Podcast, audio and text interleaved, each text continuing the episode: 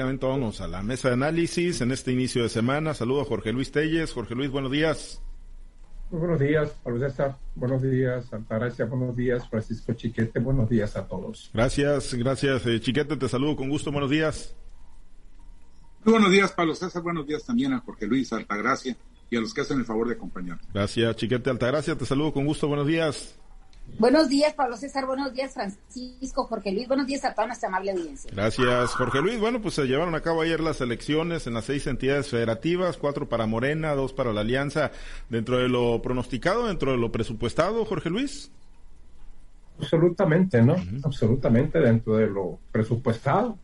Incluso siento que la coalición se lleva un poquito más porque por ahí había algunas dudas en, en Durango, de acuerdo a las últimas eh, encuestas, parece ser que se habían acortado las distancias entre el candidato de la coalición y la candidata de, Morena, pero pues eh, no sucedió así. La distancia, de acuerdo al, los, los conteos rápidos, son de 15 puntos porcentuales, la misma distancia que hay en, en, en, Aguascalientes para la candidata de, de la coalición que hay que decir que en el caso de Durango es la coalición, pero en realidad el candidato es priista, lo puso el PRI, hasta donde yo sé, y en, Aguascalientes es del PAN, entonces pues se llevan uno y uno para más o menos allá aparecer, pintar en el marcador, en el mapa electoral que, tenemos el día de hoy. Y bueno, pues eh, victoria muy cerrada para, para Morena en Tamaulipas, inclusive pues va a haber ahí relajo postelectoral, pero yo no creo que vaya a pasar a pasar a mayores. Ya el conteo el, conteo el conteo rápido que no encuesta de salida le da una clara ventaja de, una ventaja de seis puntos al candidato de, de Morena Américo Villarreal que yo creo que no va a ser no, no se va a revertir en los juicios postelectorales. Yo creo que así se va a quedar y lo demás, bueno, contundentemente, ¿no? Las victorias de Morena en el resto de los estados. Y hay que decir que en aquellos estados donde no se hizo la alianza completa, PRI, PAN, PRD, pues los resultados fueron desastrosos, ¿no? Definitivamente no hay opción más que para equilibrar el poder en México, no queda otra opción más que hacer una gran alianza opositora frente a Morena que incluya no únicamente a estos tres partidos, ahorita en la mañana hace un rato estaba viendo la estaba viendo que estaban planteando la posibilidad de que se uniera Movimiento Ciudadano, cosa que, el presidente nacional de Morena, Dante de Movimiento Ciudadano Dante Delgado, siempre ha negado, siempre ha dicho que van solos. Yo creo que están muy, muy creídos con la posible candidatura de Luis Donaldo Colosio Riojas o de Samuel García o del propio Dante Delgado, que les puede dar buenos resultados en la próxima elección presidencial. Pero definitivamente la lectura que nos deja es esta, ¿no? Sin alianza, sin coalición, difícilmente, difícilmente se le va a competir a Morena, que por otro lado, incluyendo las, eh, las, gobernaturas de, de, Morelos, que es del PES, y de Chiapas, que es del, Partido Verde Ecologista Mexicano, bueno, pues Morena y sus aliados estarán gobernando ya 22 estados, ya una vez que entren en, operación los cuatro nuevos gobernadores, estará gobernando 22 estados, que es 22 de 32. El PRI estaría únicamente con tres, incluyendo Durango, y el PAN con cinco, y Movimiento Ciudadano con dos, que son Nuevo León y, y Jalisco. Así están las cosas, así está el mapa político de México. Ya se tiene la mira puesta en las elecciones del año que viene como preámbulo a la gran elección del 2024. Coahuila y, el Estado de México, ¿no? El año, el año Coahuila y el Estado de México. Sí, Coahuila y el Estado de México, que serán pues grandes elecciones. El Estado de México, pues también de, los bastiones, ¿no? Como lo era Hidalgo, que, que lo pierde tras prácticamente eh, 100 años de, gobiernos priistas, eh, Chiquete. Y bueno, pues en la alianza opositora dicen, hay tiro para el 2024, Chiquete. ¿De verdad hay tiro? ¿Hay tiro con la geografía electoral que tenemos, geografía política de nuestro país? Bueno, con la geografía no, por supuesto, pero los, los porcentajes de votos sumados de toda la oposición sí le dan eh, la posibilidad de un pleito electoral fuerte a, la, a, la, alianza opositora. Pero bueno, todavía falta ver que efectivamente convenzan a Dante Delgado, falta ver que se mantengan, falta que ver que las tendencias electorales permanezcan inalteradas, porque de aquí al 24 pues pasarían muchas cosas, como pueden pasar a favor de, Morena con un fortalecimiento del gobierno de Andrés Manuel López Obrador, también pueden pasar en contra, con una caída en las apreciaciones al, al, presidente por razones económicas, por razones de inseguridad, que no ha ocurrido hasta el momento, pero siempre está latente esa, esa posibilidad, pues pudiera cambiar el panorama. Yo creo que sí hay expectativas. Yo personalmente pienso que todavía Morena la libra con una con una, un sexenio más, pero formalmente sí existen esas posibilidades. También depende mucho de, la capacidad que tengan los partidos para, para analizarse a sí mismos. Mira, en Durango, el que ganó la elección y le ganó a una fuerza portentosa que no es solo Morena, sino el gobierno y el narco, es el que fue, el que había aspirado a ser candidato a la gubernatura de Durango en el sexenio pasado y el PRI no lo apoyó como debería. El PRI lo dejó morir.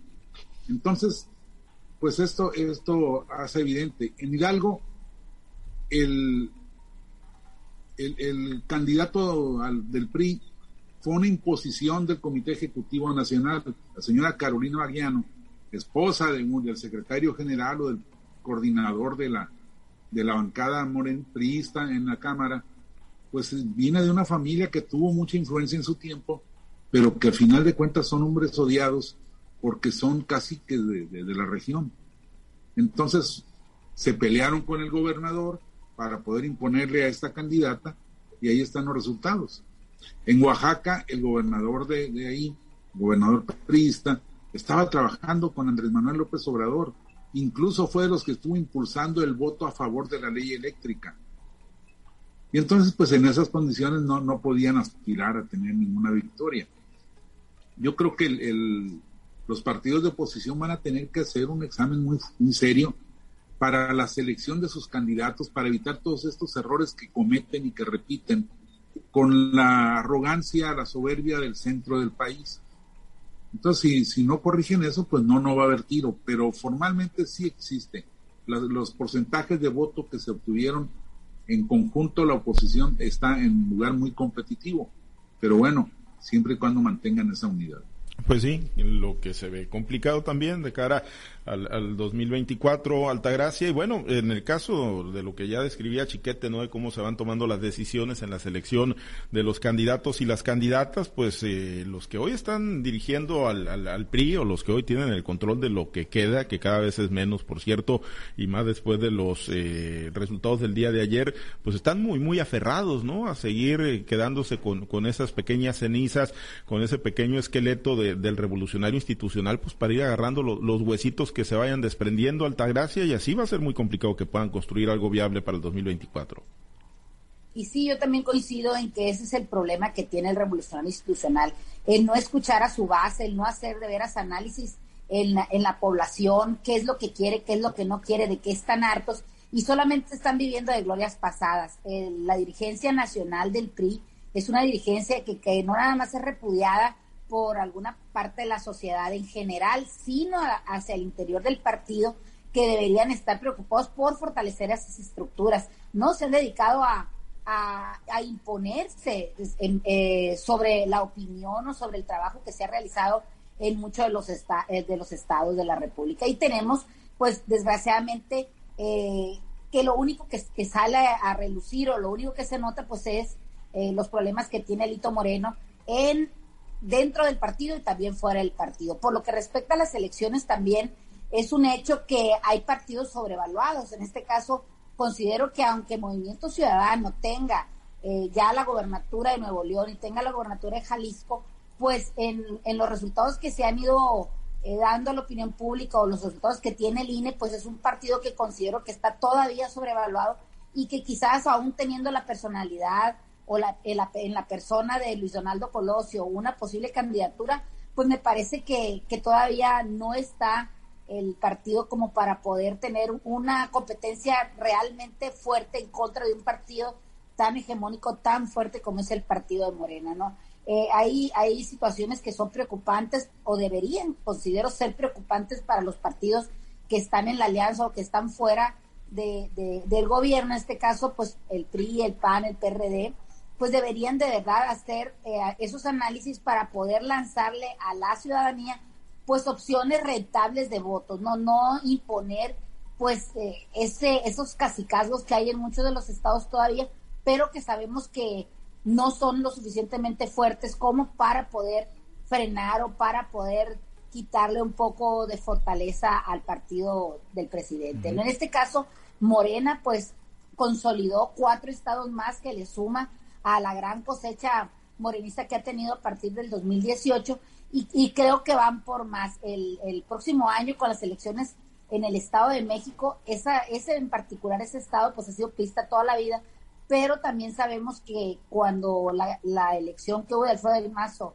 y de la maestra que ahorita ocupa la Secretaría de Educación Pública, pues se acusaron y se dijeron muchas cosas donde había, había habido una operación de Estado y que por lo tanto no pudo llegar este Morena a ocupar la silla en este en ese momento del Estado de México. Hoy las cosas son diferentes. El, también el gobernador Alfredo Vaso está realmente prácticamente alineado al gobierno del presidente. No sé si por obligación o será una opción, pero lo vemos cada día más sonriente cuando está, eh, cuando es invitado a alguna de las, de las de los eventos políticos donde está el presidente. No, y así están varios. Que se van a ver toda cosa, todavía cosas en ese, en ese sentido que se van a terminar de clarificar antes del 2024. Sí, Omar, Omar Fallado y ya, bueno, desde ayer también, ¿no? Ahí ya rápidamente saliendo a, a, reconocer ahí en Hidalgo, ¿no? Y bueno, pues hoy, pues más que nunca, digo, eh, tiene, cobra significancia, ¿no? Con el tema de Irino Ordaz, hoy ya entregando sus cartas credenciales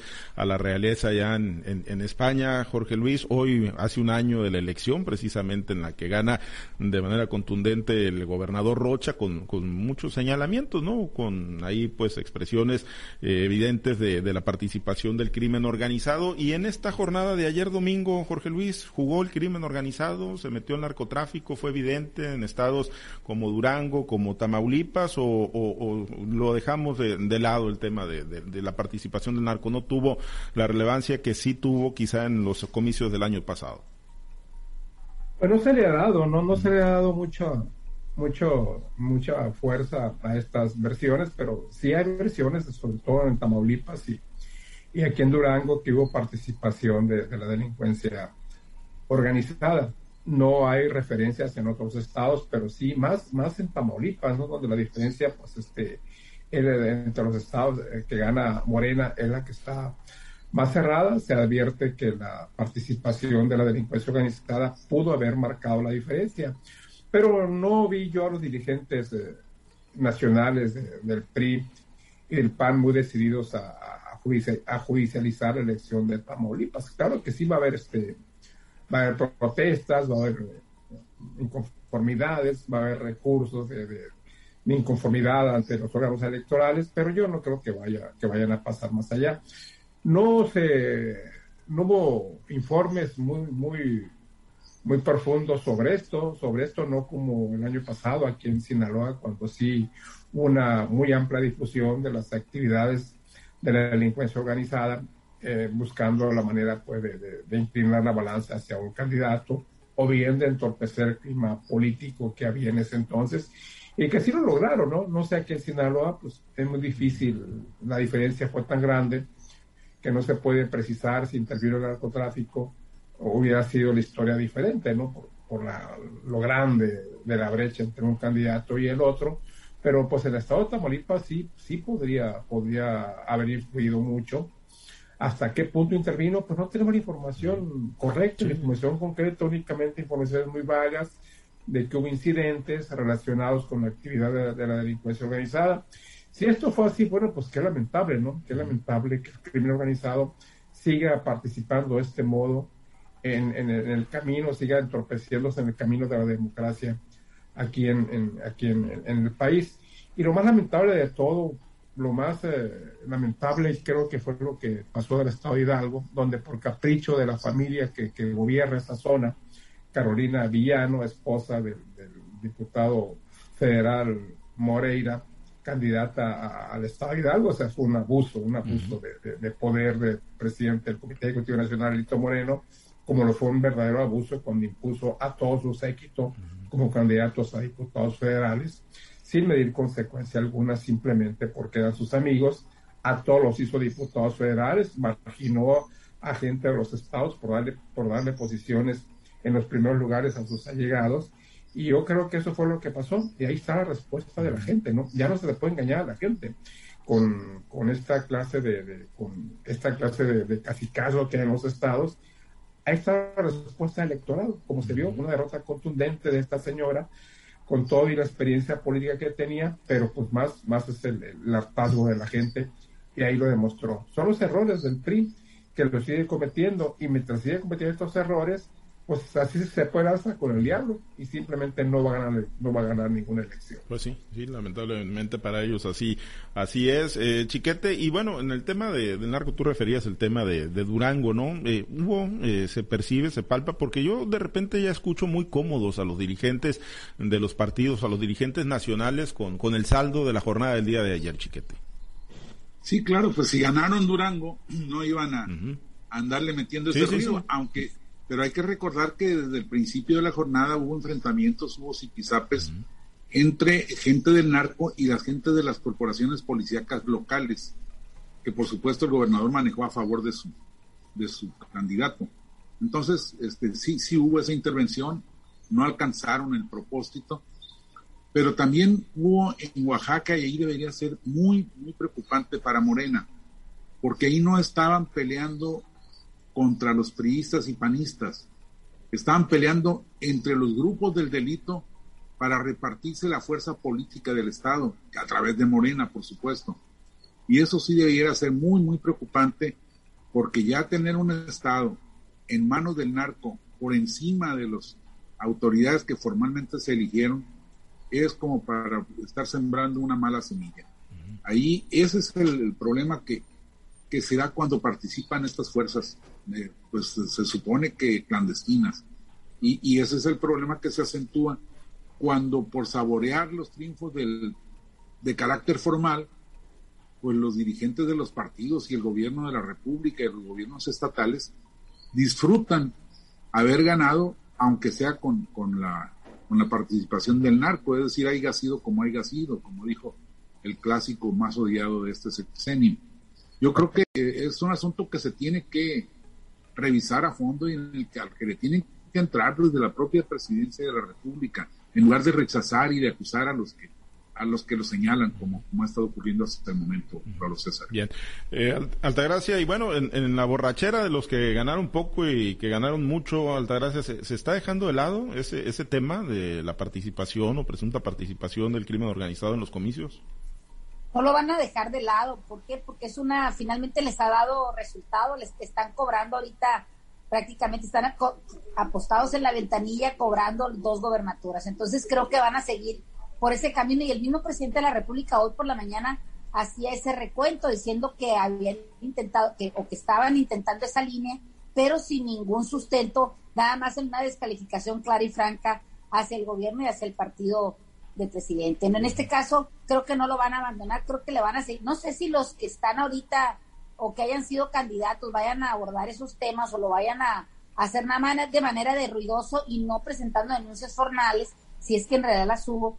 Este, eh, me parece que lo van a seguir tomando porque es, una línea que les va, les está dejando dividiéndose. Además, pues es una línea muy sensible. La gente, la ciudadanía en general, pues lo que menos percibe, lo que menos quiere es percibir un gobierno que esté aliado con el crimen organizado o que se, que se pueda calificar de narcogobierno. Además, debemos de estar muy pendientes de las calificaciones que hacen las, las, calificadoras internacionales en torno a estos temas, porque ahí no nada más afecta a un partido, no nada más afecta a los que están ahorita en el gobierno, nos afecta a todos, puesto que de ahí dependen muchas de las inversiones que se van a realizar en este país, dependen mucho también de los tratados comerciales que se tengan firmados y sobre todo en un estado como Sinaloa, pues nos, nos interesa mucho que estos tratados, que este, estas relaciones sigan vigentes. ¿Por qué? Porque Estado es un, eh, el Estado de Sinaloa es un estado altamente exportador de productos agrícolas y productos del mar. Entonces a nadie le conviene que un gobierno se convierta precisamente en un narco gobierno porque eh, las consecuencias no son solamente para el partido que tiene la etiqueta de gobierno, sino para toda la ciudadanía. Me parece que es una situación, pero que sin embargo es muy redituable para los que están ahorita en la oposición. Difícilmente van a dejar la línea porque les está dando buenos dividendos. Muy bien. Bueno, pues ahí está el saldo de los comicios del día de ayer. Nos despedimos, vámonos a la conferencia semanera del gobernador hoy en el primer aniversario pues del triunfo del pasado, del, año pasado. Jorge Luis, nos despedimos, pues lo del fútbol, pues ahí, ahí yo creo que pues también dentro de lo presupuestado, ¿no? Con, la selección que vamos a llevar a Qatar. Omito ese comentario para dedicarle este minuto a Francisco Chiquete, que está cumpliendo 45, 48 años de ejercicio periodístico interrumpido. Ándale, Chiquete, un grande del periodismo sinaloense, sí duda alguna. Y no mañana te veo, chiquete, en la exposición ahí de la libertad de expresión. Ahí sí, mañana estará participando. Felicidades, Francisco. Muchas felicidades a, Francisco Chiquete y efectivamente mañana estará en un, en un panel convocado ahí eh, para la libertad de expresión. Va también nuestro director de información, Manuel Hernández, va a estar participando en ese panel. Así que estaremos muy, muy pendientes. Y Chiquete, muchas, muchísimas felicidades y sobre todo, pues gracias, ¿no? Por, por eh, aquí estar eh, permanentemente en esta mesa de análisis. No despedimos, vamos a ver qué dice el gobernador.